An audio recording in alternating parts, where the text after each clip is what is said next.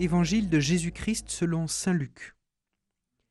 En ce temps-là, Jésus disait aux pharisiens Il y avait un homme riche, vêtu de pourpre et de lin fin, qui faisait chaque jour des festins somptueux.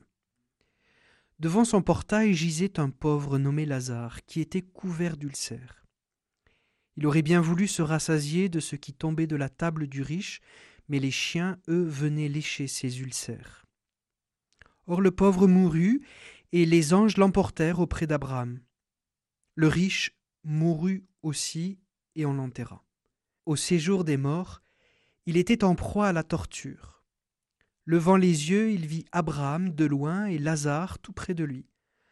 Alors il cria Père Abraham, prends pitié de moi, et envoie Lazare tremper le bout de son doigt dans l'eau pour me rafraîchir la langue, car je souffre terriblement dans cette fournaise.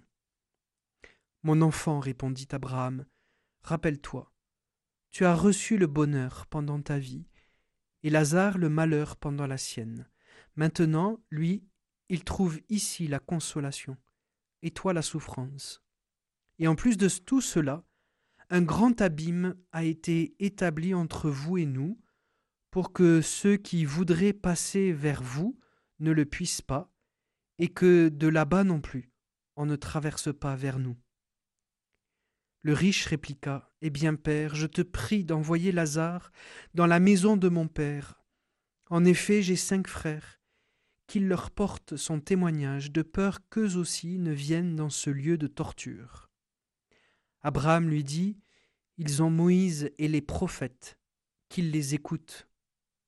Non, père Abraham, dit-il, mais si quelqu'un de chez les morts vient les trouver, ils se convertiront.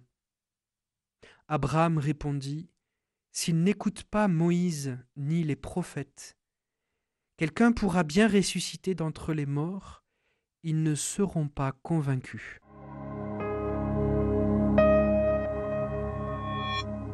Quelqu'un pourra bien ressusciter d'entre les morts, ils ne seront pas convaincus. Aucun chrétien ne peut rester insensible à cette phrase, non seulement parce qu'on entend Jésus nous parler lui-même de la résurrection, mais aussi et surtout parce que cette phrase n'a jamais été aussi vraie. Jésus est bel et bien ressuscité d'entre les morts, or il y a encore du monde qui n'en est pas encore convaincu. Mais sommes-nous aussi sensibles, nous les chrétiens, à ce qui précède cette phrase? D'ailleurs, nous en souvenons-nous S'ils n'écoutent pas Moïse ni les prophètes, quelqu'un pourra bien ressusciter d'entre les morts, ils ne seront pas convaincus. Écoutez Moïse et les prophètes. Voilà ce que Dieu nous offre, pour que le mystère de la résurrection fasse son bonhomme de chemin.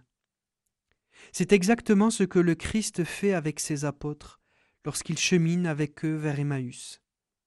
C'est exactement ce que le Christ fait avec nous lorsqu'il nous parle à travers les écrits de l'Ancien Testament.